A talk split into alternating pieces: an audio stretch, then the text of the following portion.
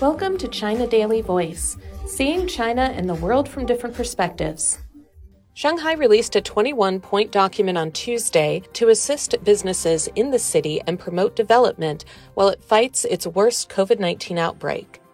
The document sets out tax rebates and reductions, fee reductions, rent reductions and exemptions, financial subsidies, and measures to stabilize employment, which are all part of the city's latest effort to help businesses through the challenging period in sectors including catering, retail, tourism, transportation, and exhibitions.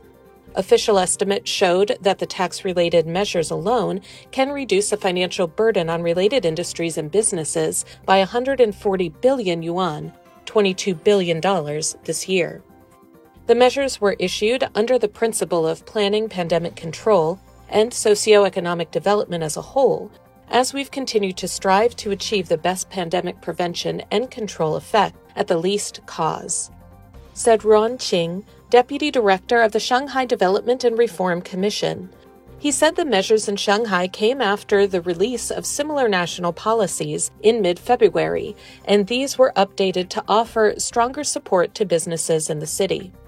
For example, the national policy stipulated that retail and catering enterprises are given subsidies of no less than 50% of the cost of employees' nucleic acid tests. In Shanghai, this has been increased to 100%. Zhang Guohua, deputy director of the Shanghai Municipal Commerce Commission, explained that this policy applies to workers selling and processing imported cold chain food at malls, supermarkets, farmers markets, and catering enterprises, as well as logistics and delivery employees with e commerce platform. Also, while the national policy stipulated that small and micro sized enterprises in the service sector would benefit from rent reductions and exemptions, Shanghai has expanded this to all sectors.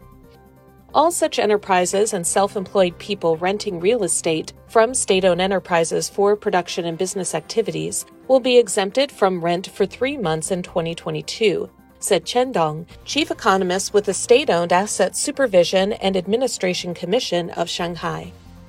Those located in medium or high risk regions or those whose business activities are severely affected by pandemic control measures can be exempted from rent for a total of six months this year, he said.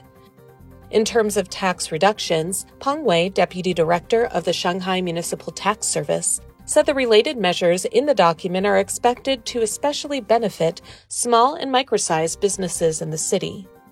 Shanghai reported having 4,477 new locally transmitted COVID 19 infections on Monday, including 96 confirmed cases. A total of 8.26 million residents east of the Huangpu River and key areas west of the river received nucleic acid tests on Monday as the municipality kicked off a new round of testing among its residents. Those regions will be locked down from 5 a.m. Monday to 5 a.m. Friday, from 3 a.m. Friday to 3 a.m. on April 5th. Other regions west of the river will be locked down while residents are tested. That's all for today. This is Stephanie, and for more news and analysis, buy the paper. Until next time.